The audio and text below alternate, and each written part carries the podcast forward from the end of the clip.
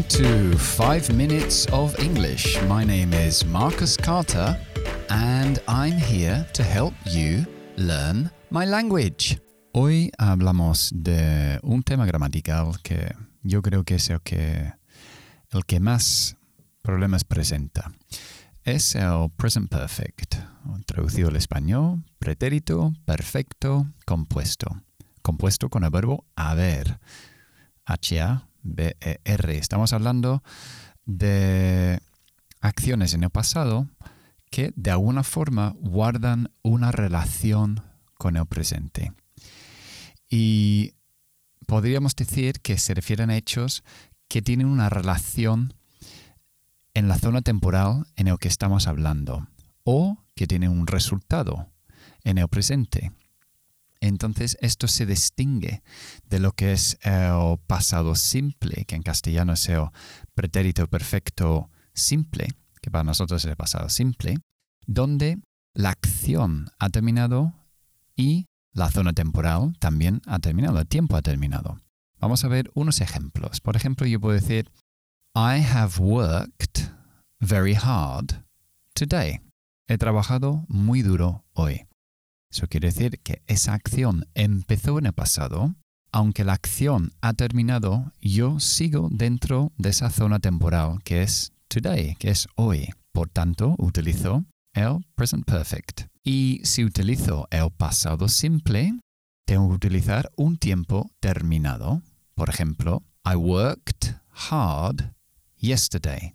Ayer, ayer terminado. La acción ha terminado de trabajar, pero tiempo también. Entonces me paso al pretérito perfecto simple o en inglés el past simple o simple past, como quieres llamarle. Esto muchas veces presenta Mm, problemas para los alumnos, sobre todo en frases como llevo una hora aquí o estoy aquí desde hace una hora. Ambas frases se refieren a acciones que empezaron en el pasado y alcanzan el presente. Todavía estoy aquí. Llevo una hora aquí esperando y todavía estoy aquí. Por lo tanto, hay un vínculo entre el pasado y el presente y estoy obligado a utilizar el present perfect, que siempre es el sujeto más have o has, dependiendo si quiero utilizar la tercera persona, más la tercera columna de los verbos, que es el pasado participio. Si es un verbo regular, añado ed. Si es un verbo irregular, pues me las tengo que aprender. Entonces, llevo una hora aquí. I have been here. He estado aquí durante una hora. O Estoy aquí desde hace una hora. Igual. I have been here for one hour.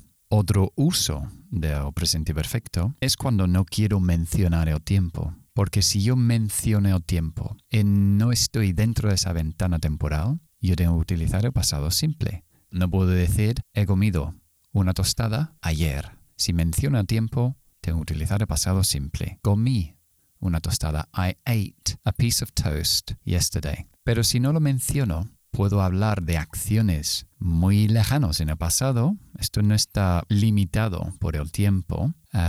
por ejemplo, puedo decir, he visto a Titanic. Es una película fantástica. Hace muchos años ya. Muchas veces se hacen preguntas con el present perfect y se responde con el pasado simple. Y decimos, Have you seen the film Titanic? Oh, yes, I saw that film three years ago. Y, al igual que no mencionamos el tiempo en la frase afirmativa, tampoco hacemos preguntas por el tiempo con el presente perfecto. Quiero decir que nosotros no preguntamos cuándo has comprado esa camisa, a qué hora has llegado, porque estoy preguntando por el tiempo. Siempre pasado simple. When did you buy that shirt? And what time did you arrive? ¿Cuándo compraste esa camisa? ¿A qué hora llegaste? Ok, eso es todo por hoy. I hope you have enjoyed the lesson. Bye.